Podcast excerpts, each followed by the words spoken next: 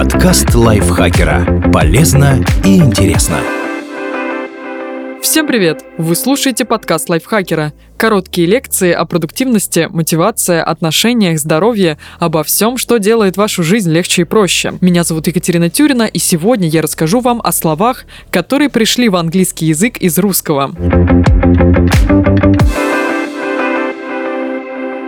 Sable Одно из самых ранних заимствований – слово «соболь». Русь активно торговала соболями, потому русское название этих зверьков стало еще и названием их меха и ушло в Европу. Через немецкий и французский языки в 14-15 веках оно попало в английский, где получило и другое название – темный черный цвет. Квас. Русское «квас» известно англичанам с 16 века. Любопытно, что некоторые английские словари определяют квас как алкогольный напиток в британском варианте или вид пива в американском. Впрочем, и там, и там это слово используется крайне редко.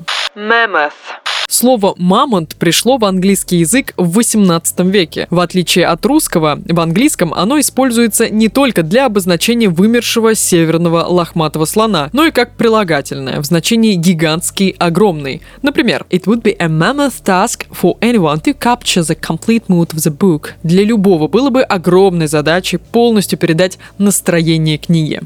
Борщ. Название этого блюда появилось в английском языке в 19 веке, но распространенным слово «борщ» не назвать, как и квас. Оно используется крайне редко, в основном, когда речь идет о славянской кухне. Водка. Этот популярный в России напиток полюбился многим и на Западе. В английском языке слово «водка» известно примерно с начала 19 века. В словаре Коллинз оно отмечено как одно из 30 тысяч наиболее часто используемых слов. Тайга. Этим словом в английском языке с конца 19 века называются северные хвойные леса. Употребляется оно редко, как правило, в разговорах об экологии, географии или биологии. Тундра. Для обозначения арктической степи в английском языке также с 19 века используется русское слово «тундра». Любопытно, что оно употребляется чаще, чем «тайга», хотя сфера применения у них одна и та же. Дача.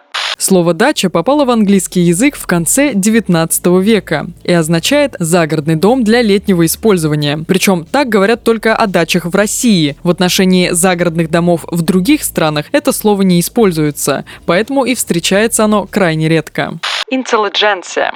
Из русского языка слово «интеллигенция» попало в английский в 1905 году. Вероятно, революция в России обратила внимание Запада на этот класс общества, а дальнейшее обсуждение происходящих событий позволило слову «интеллигенция» закрепиться в английском языке. Бабушка. О том, что в русском языке бабушка – это человек, многие англоязычные люди наверняка в курсе и используют это слово в отношении пожилых женщин только не англичанок или американок, а русских. Однако в английском языке словом «бабушка» с первой половины 20 века называют еще и головной убор – платок, похожий на тот, которым русские бабушки завязывают голову. Например, «Her hair captured under a бабушка» – ее волосы собраны под платок. Спутник. 4 октября 1957 года советский «Спутник-1» первым вышел на стабильную околоземную орбиту. С тех пор в английском языке закрепилось слово «спутник», обозначающее космический аппарат. Правда, используется оно в основном в отношении именно советских спутников, а все остальные называются словом «satellites» – спутник, сателлит, у которого нет национальности.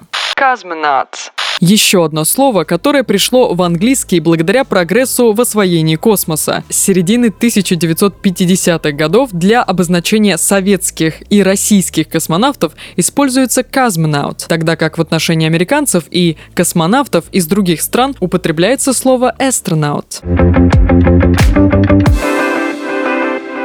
Спасибо Маргарите Воронцовой за этот текст и спасибо вам, что прослушали этот выпуск. Подписывайтесь на подкаст Лайфхакер на всех платформах, ставьте ему лайки и звездочки. Заходите к нам в чат в Телеграм, он так и называется «Подкасты Лайфхакера». На этом я с вами прощаюсь. Пока-пока.